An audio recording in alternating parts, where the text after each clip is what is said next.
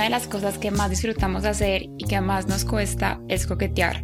Por eso creamos un juego que es la excusa perfecta para hacerlo. Encuentra nuestro Intimacy Game en www.theblackbean.co.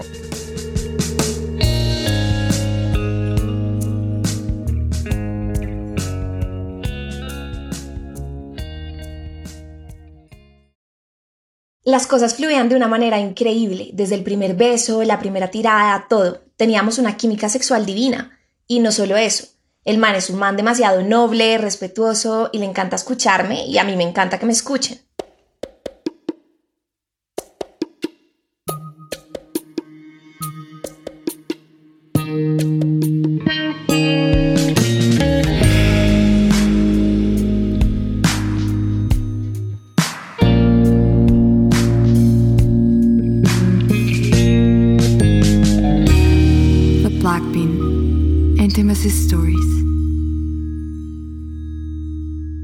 Mi historial amoroso está lleno de lo que yo llamo amores no correspondidos. Alguno de los dos estaba cuadrado, los momentos de la vida no coincidían, había un tercero, o por alguna razón las cosas no fluían.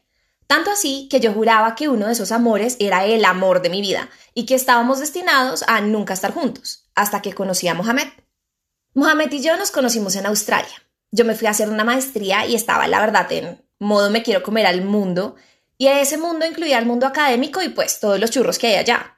Me bajé Tinder, abro un paréntesis para decir que yo trabajo en tecnología y no entiendo el tabú que hay frente a las apps de citas, me parecen la mejor herramienta, cierro paréntesis. Y empecé a salir con uno, dos, tres, cuatro manes, bueno, ya perdí la cuenta, viviendo mi libertad y mi viaje al máximo. Hasta que tuve una cita con no los tinderelos, con Mohamed. Una cita súper tranquila en un parque paseando al perro de mi roommate y no sé, todo cambió. Desde el primer beso yo sentí algo demasiado distinto a lo que sentía con los otros tinderelos. Era una química impresionante. Hablábamos de todo, nos reíamos. Tanto que lo que yo empecé a notar es que no me daban ganas de estar con otros manes. O sea, empezaba el fin de semana y yo solo quería parchar con Mohamed. Y a él le pasó exactamente lo mismo. Como que cero que nos conocimos buscando algo serio, compromiso o algo así. Pero cuando las cosas fluyen, hay que dejarlas fluir. Estuvimos cuadrados como siete meses hasta que terminé mi maestría y tenía que definir qué hacer con mi vida. Busqué mucho para quedarme en Australia, pero solo tenía dos opciones. Quedarme en un trabajo X, como se queda la gente para sacar los papeles, o quedarme haciendo un doctorado. Pero para un doctorado necesitaba dos años más de experiencia laboral. Entonces dije como, ¿qué son dos años? Está perfecto. Me voy a Bogotá, hago mis dos años allá, Mohamed va, yo vengo, lo piloteamos fácil y ya, termino y me vengo a vivir a Australia. El caso es que me fui para Bogotá y me di cuenta que la distancia me funcionaba perfecto. Hablábamos dos veces al día por videollamada, yo tenía tiempo para estar con mis amigos, para volver a armar un círculo social, para conseguir trabajo, para hacer mis cosas.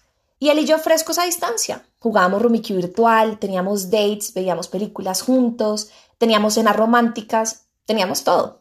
Básicamente habíamos hackeado y resuelto el mito de las relaciones a distancia. En enero del 2020, Mohamed fue como un mes a Colombia. Conoció a mi familia, viajamos, fuimos a un matrimonio, salimos con mis amigos, tíos, primos, abuelos, con todos. Fue muy lindo porque además de estar con otra gente, convivimos. Vivimos un mes y medio en mi apartamento y nos dimos cuenta de que, hey, nosotros funcionamos bien. Y en esas, ¡tas! Primer caso de coronavirus en Colombia, teorías de conspiración, virus que viene de China, bombardeo de información en Twitter, incertidumbre, pánico colectivo. Y decidimos que lo mejor era que él se fuera para Australia por si cerraban fronteras. Nos despedimos y nos prometimos que nos veíamos en septiembre de ese año. Creo que aquí hay un punto de giro importante en la comedia romántica que es mi vida, y es que hasta ese momento todo estaba fluyendo sin esfuerzo, derechito. Pero desde que empezó la pandemia me empecé a sentir remando contra la corriente. El primer mes estábamos relajados porque nosotros ya teníamos cancha en la distancia, pero es que uno sin saber cuándo se va a ver, las cosas cambian. Mohamed y yo ambos sufrimos de depresión y lentamente nos empezó a pegar muy duro, porque antes era te veo en cinco meses y eso evolucionó a no sé cuándo te vaya a volver a ver. Y de cierta forma eso es una parte crucial de una relación a distancia, se vive la expectativa de. Y al mismo tiempo, eso me hacía cuestionar la manera en la que estaba viviendo mi presente. Llamadas todos los días a las 5 de la mañana, tener un novio sin tenerlo, no poderlo tocar, dormir sola, comer al frente de una pantalla. Empecé a sentir la falta que nos hacía el contacto físico, acompañarnos, abrazarnos en un momento de tanto miedo y tanta angustia. Y cuando yo entro en mis bajones depresivos, pues tengo que pensar en mí, me toca sí o sí ponerme el oxígeno primero antes de pensar en el otro. Yo volví a terapia porque sabía que necesitaba ayuda y Mohamed no lo hizo. Entramos en un periodo difícil porque los dos nos amábamos mucho, pero nos estaba afectando muchísimo la distancia. Entonces yo me dediqué a aplicar a una de las excepciones que tiene Australia para dejar entrar a personas a su país, de facto partner. Hice un documento larguísimo, screenshots de todas las conversaciones, fotos, registro de cuentas bancarias, viajes, de todo. Paralelo a eso, hablamos sobre cómo comprometernos nos podía ayudar para que yo entrara al país.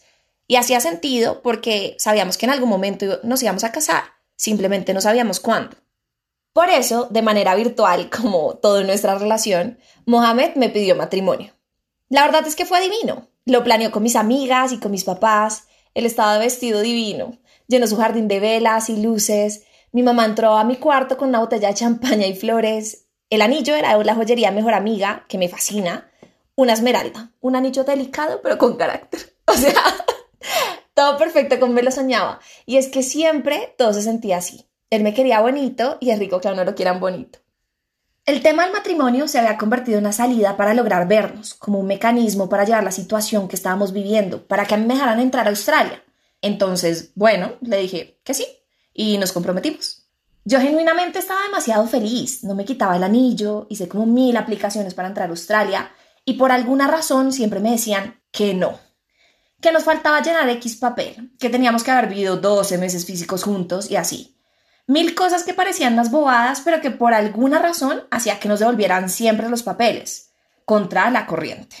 Y mientras tanto, me ofrecieron un trabajo brutal en México. Así de fácil como, órale, güera, te ofrecemos esta chamba en donde te pagamos un dineral y además te llevamos a vivir al CDMX. Un trabajo que llevaba mi carrera a otro nivel y que de verdad me hizo darme cuenta que si yo de verdad lo quiero, puedo volverme una crack de otro nivel en mi campo. Y puta, era impresionante como lo uno fluía y lo otro no. Entonces empecé a rebobinar y caí en cuenta que, que siempre los planes era que renunciara a mi lado del mundo, que renunciara a mi contexto. Por alguna razón siempre era yo la que se iba. Yo me decía a mí misma que era porque yo hablaba los dos idiomas o porque puedo trabajar desde cualquier parte, pero la verdad es que no había una razón real para eso. Y ahí empezó a crecer la semilla de esa idea o de esa pregunta. ¿Será que por estar en mi relación estoy renunciando a mí? pero a la vez amaba demasiado a Mohamed, entonces seguí con la aplicación para entrar a Australia, solo que ahora la estaba haciendo desde México y no desde Colombia. Uno de los síntomas de mi ansiedad y mi depresión son los ataques de pánico. Yo llevaba dos años sin sentir uno, estaban muy controlados y los sabía manejar, pero están ahí, y cuando uno está como estaba yo, cansada de remar, aparecen. Me dio un ataque de pánico en México por primera vez en dos años. Me puse muy mal, muy mal. Le conté a mis papás y mi papá me pregunta, Lucía, tú sí sabes que un compromiso se puede romper, ¿cierto? Es precisamente para eso. Un compromiso es para sentir por unos meses lo que sería estar en una relación a un nivel distinto que un noviazgo. Y si eso no se siente bien y no te da tranquilidad, lo puedes romper. No es lo mismo romper un compromiso que romper un matrimonio.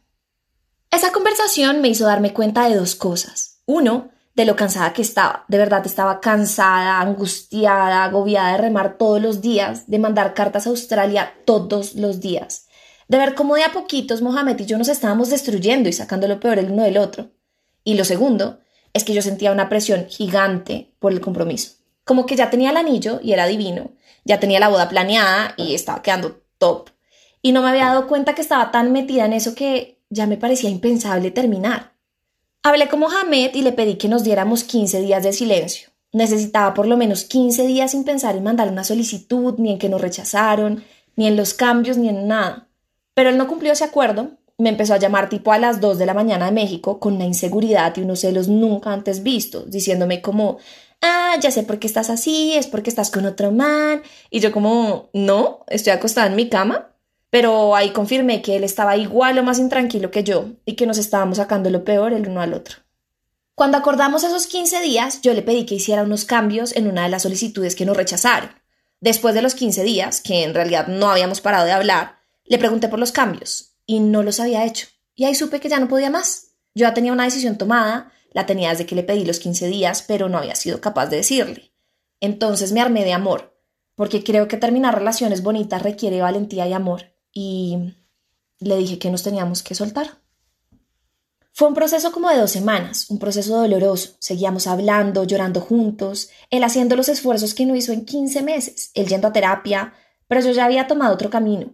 Yo me había convertido en una persona distinta y Mohamed de cierta forma seguía siendo la misma. Nos mandamos cartas, nos acompañamos en esa ruptura y se lo contamos juntos a nuestros amigos y familia. Y creo que lo más difícil fue una ruptura con mis propias creencias aceptar que por más que yo sintiera que él era el amor de mi vida, no era el amor para mi vida y para esa vida que quiero construir. ¿Qué pensaste la primera vez que me viste? ¿Te cuesta mostrarte vulnerable ante mí? ¿Que me has querido decir por mucho tiempo y no te has atrevido? Intimacy Game es nuestro nuevo juego de mesa, una excusa para crear espacios de intimidad lo pueden encontrar en nuestro Instagram arroba o en nuestra página web www.theblackbean.net.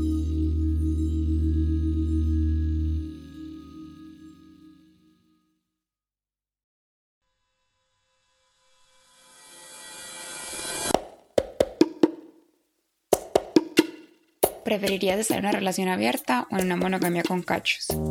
¿Qué crees que piensa la gente de mí cuando acaba de conocerme? ¿Con qué prenda de vestir crees que me vería muy sensual? Estas son algunas de las preguntas de nuestro juego para parejas Intimacy Game. Lo puedes encontrar en www.theblackbean.co.